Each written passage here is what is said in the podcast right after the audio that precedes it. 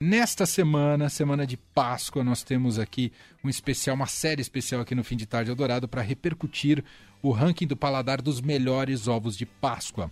Ontem a gente fez o primeiro episódio, que você acompanhou aqui com a gente, né? A gente falou com uma representante de uma marca que ganhou uma boa posição no ranking lá do paladar. Hoje a gente tem uma outra abordagem, mas eu queria já cumprimentar, porque ela veio ao estúdio aqui da Rádio Dourado. A Renata Mesquita, repórter do Paladar, está aqui com a gente. Oi, Rê, seja bem-vinda. Muito obrigada, Manele, por me receberem, Olá. dar esse tempinho aqui pra gente falar de coisa boa, né? É isso, tá muito legal. Uh, bom, qual que é o tema de hoje, a convidada de hoje? Hey. Hoje a convidada é, é a Tami Roxo, que é mais conhecida como Boca Nervosa, é uma influencer nas redes é, de gastronomia, das redes sociais, ela já, come, já tá há muitos anos aí é, nas redes falando de comida boa, e foi um prazer receber ela, ela foi nossa jurada aqui no, na grande degustação, às cegas, que teve que enfrentar a batalha de 30 ovos numa tarde. Pelo menos ela tem boca nervosa, não é, Tami? Seja bem-vinda, tudo bem? Oi, boa tarde, gente, tudo bom? Obrigada certo. pelo convite para estar aqui hoje.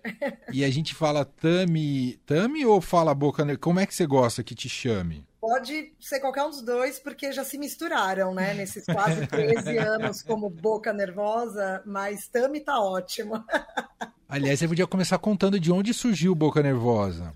Boca Nervosa é um apelido de família. Eu era aquela pessoa. Hoje em dia já não sou tanto, tá? Mas enfim, eu era a pessoa que sentava na mesa do almoço de domingo, meio-dia, ficava para sobremesa, para o chá da tarde, para o jantar, e aí levantava meia-noite. Então, os tios, a família falava: Nossa, essa menina é muito boca nervosa. E aí, enfim, eu hoje em dia já não como nessa magnitude, mas o apelido ficou.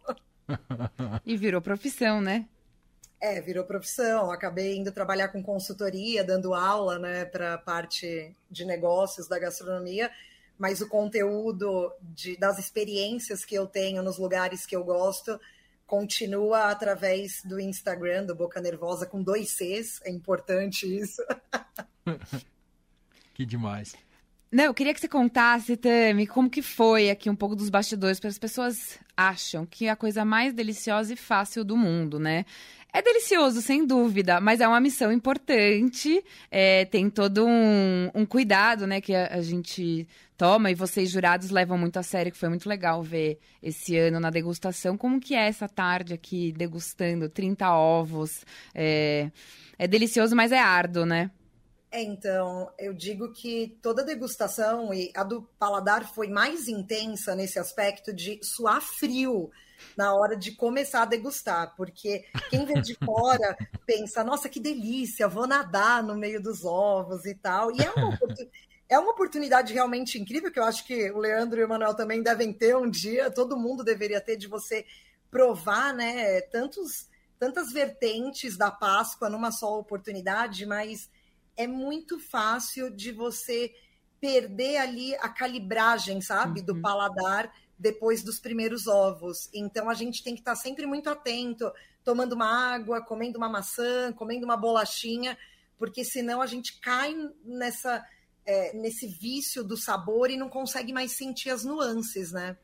Você acha que é mais difícil uma degustação de doces, nesse caso de ovos e só chocolate o tempo todo, ou uma degustação com coisas salgadas é um pouquinho mais complicada? Para mim é sempre é, de doces, porque o cérebro vai ficando afetado, literalmente. Imagino. A gente vai começando a entrar num sugar high ali, o açúcar vai operando no cérebro. E eu, eu, assim, eu nas degustações que eu participo, eu, eu causo muito porque eu falo, gente, eu não estou conseguindo mais raciocinar, eu não sei mais o que eu estou provando. É engraçado, mas é, é muito divertido. Realmente é, é, muito bacana participar de degustação de Páscoa. Não, e, e você foi muito bem feito esse ano. Que legal, obrigada. Valeu por ter vindo, porque eu sei até, inclusive, que você já tinha ido em outra degustação esse ano de ovos de Páscoa, né? Então, assim, a sua contagem nem chegou a Páscoa ainda e tá para mais de 100 ovos? É, então, eu já provei. Acho que eu bati 100, na verdade. Não, for, não foram mais que 100. Alguns eu tive o prazer de re, redegustar, né? É, porque, como, enfim, a gente tem um mercado que acaba se encontrando nessas degustações. eu fiquei até feliz, porque eu encontrei alguns poucos ovos que se repetiram e eram muito bons.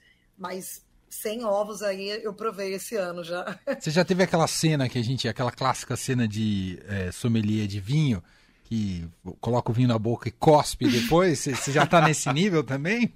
Então, eu vou, eu vou confessar que na degustação do paladar não, porque foram 30, mas anteriormente eu participei de uma com 60 ovos. é humanamente impossível você conseguir terminar sem cuspir no final um uhum. pedaço do ovo. E aí eu acabei guardando para o final a parte dos ovos recheados, com bolo, com mil recheios, e aí eu não conseguia comer mesmo, eu fiz a sommelier de vinho.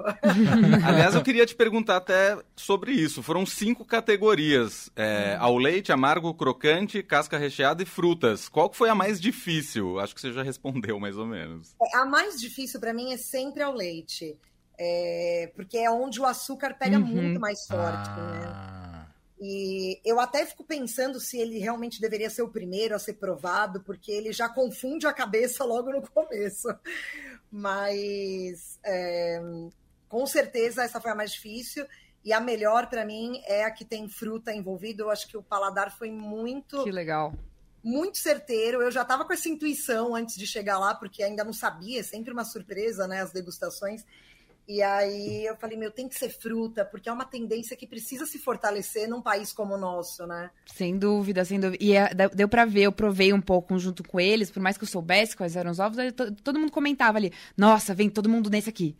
Esse aqui tá maravilhoso. Aí eu falava, bom, eu tenho que provar isso aqui, né? Eu quero Tá tão ah, bom. Tem, tem, um efeito de degustação coletiva, tem, assim, de catarse coletiva. Tem. É, de... ah. é, é, muito legal, né? Porque tem essa troca, eu acho que faz muita diferença ali. Cada um sabe um pouco mais sobre alguma coisa, então a gente tinha até pessoal de café, então trazia uma avaliação a partir do olhar do, do como eles fazem com café. A Tami que já tinha vindo de outra degustação. E daí tem muita troca, é muito legal. Daí um fala: hum, peraí, eu achei alguma coisa aqui.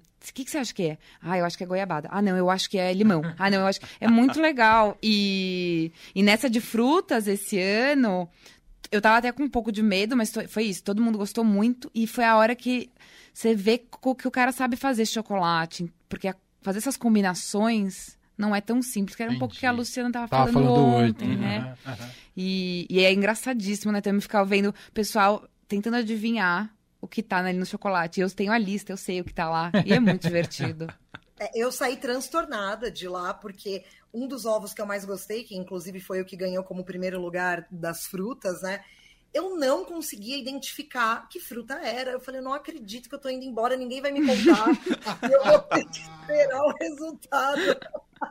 para ir atrás desse ovo para chamar de meu, né? Exato. Porque aí depois das degustações eu escolho os meus eleitos e vou atrás deles. Ah, eu ia te perguntar justamente Sim. isso, se você tinha feito algum pedido pro coelhinho da Páscoa, porque sem ovos depois, não fico na dúvida.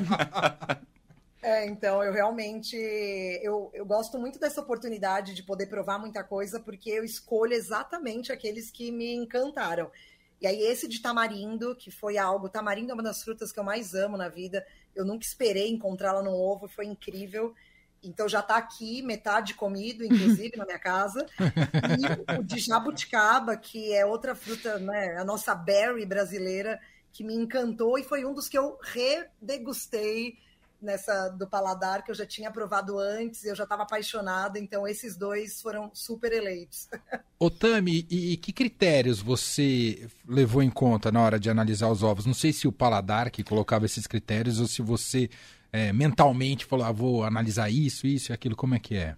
Ah, não, o paladar estipula uns critérios que são super pertinentes, né? Para a gente avaliar a textura, o brilho, o acabamento do ovo. E eu, como uma virginiana, gente, eu me apego muito a detalhes. Então, eu gosto muito de participar, porque eu fico ali, eu olho, eu analiso se está bem acabado e tal. Então, o visual, para mim, é muito importante e também está relacionado a aspectos é, de boa qualidade do chocolate, uhum. boa temperagem, que acabam casando, né, ali. É, agora, o sabor, apesar do, de todo o aspecto, ele sempre tem um peso maior para mim, porque no fim é o mínimo que a gente espera quando compra um ovo de Páscoa. É um sabor muito bom, né? E óbvio que entram aspectos mais técnicos que a gente acaba pegando por está muito próximo desse mundo da gastronomia, com uma, uma, gordura mais pesada e tal.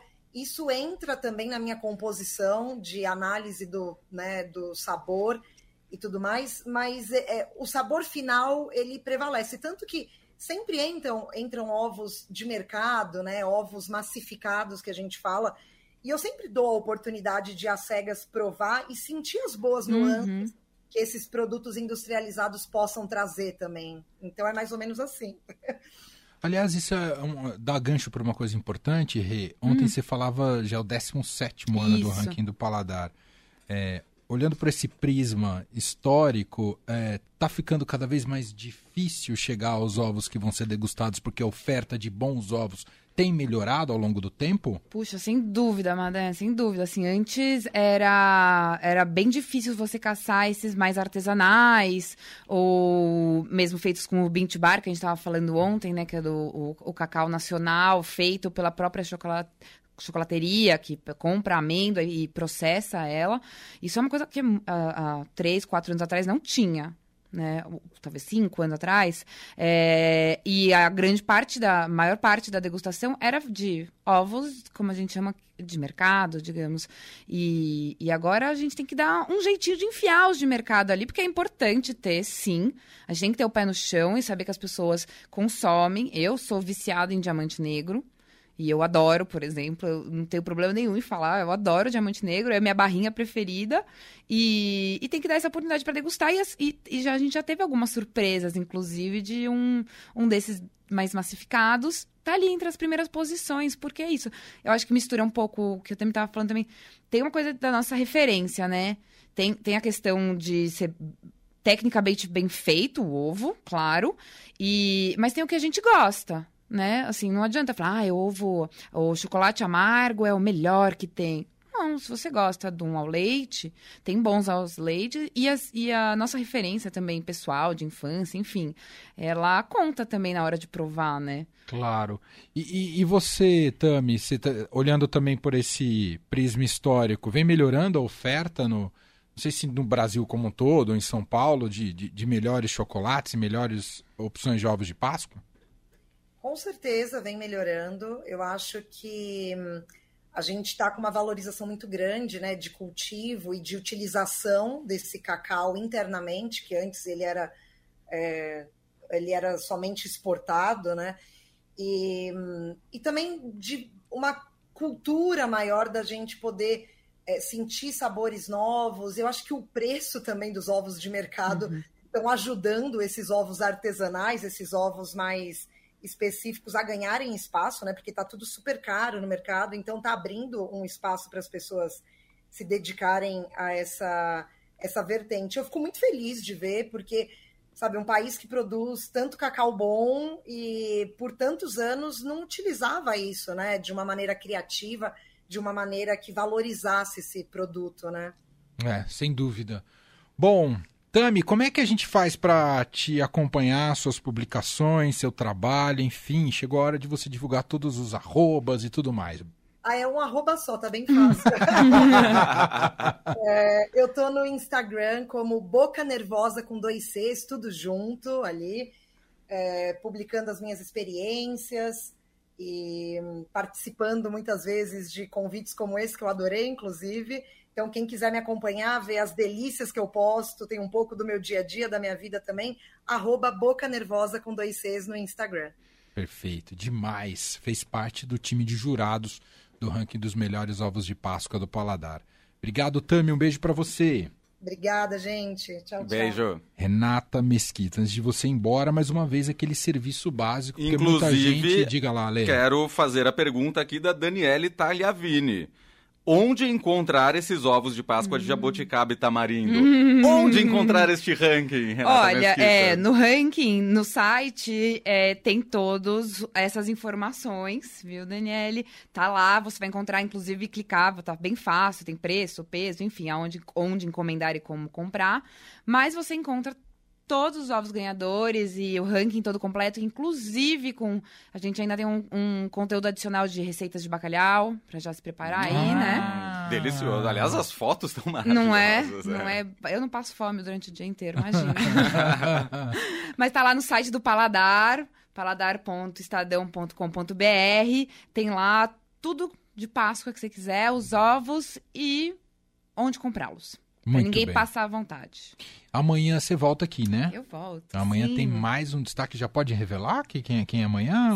Rê? Sim, então sim. conta. A gente vai receber a Mica. Na verdade, a, a Mica é a chocolatier, mas ela também tem uma loja chamada Mica, que é de chocolates, lá em Pinheiros. Ela já tem essa marca há alguns anos, na verdade, só que era só por encomendas. E ela faz os chocolates mais maravilhosos, tanto na boca quanto de visual. É muito legal. Ela já fez um ovo que ganhou em 2018, que era inspirado no David Bowie. E era muito da hora. Ó, que demais. Que legal. Então a gente vai bater um papo sobre criatividade até. Então tá bom. Amanhã, Renata Mesquita com a gente aqui no Fim de Tarde Eldorado. Beijo, Rê. Até amanhã. Valeu! Beijo.